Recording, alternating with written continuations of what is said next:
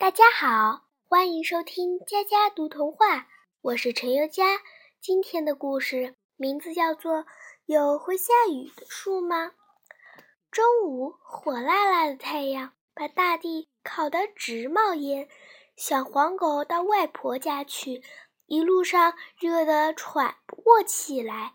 小黄狗看到路边有棵大树，赶忙躲到树荫下，想休息一会儿。谁知树上有只知了，热啊热啊的叫个不停。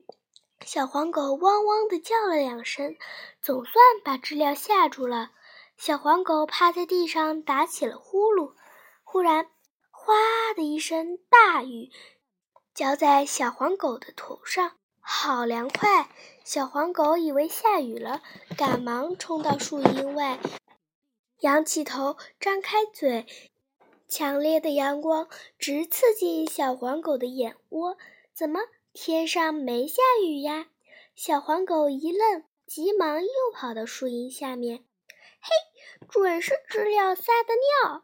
小黄狗想到这儿，不由一阵恶心，呼呼地跑到对面的一棵树下。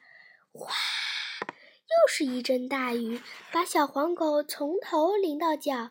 小黄狗惊奇极了，这是怎么回事？难道这树还会下雨？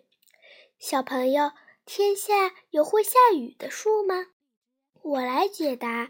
这种树叫波雨树，树叶长达五十到六十厘米，中间有一个凹陷，像只碟子。每当夕阳西下的时候，叶子会卷成小团，吸收空气里的水分。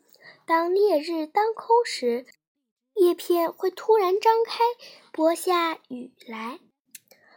我的故事讲完了，欢迎下次收听。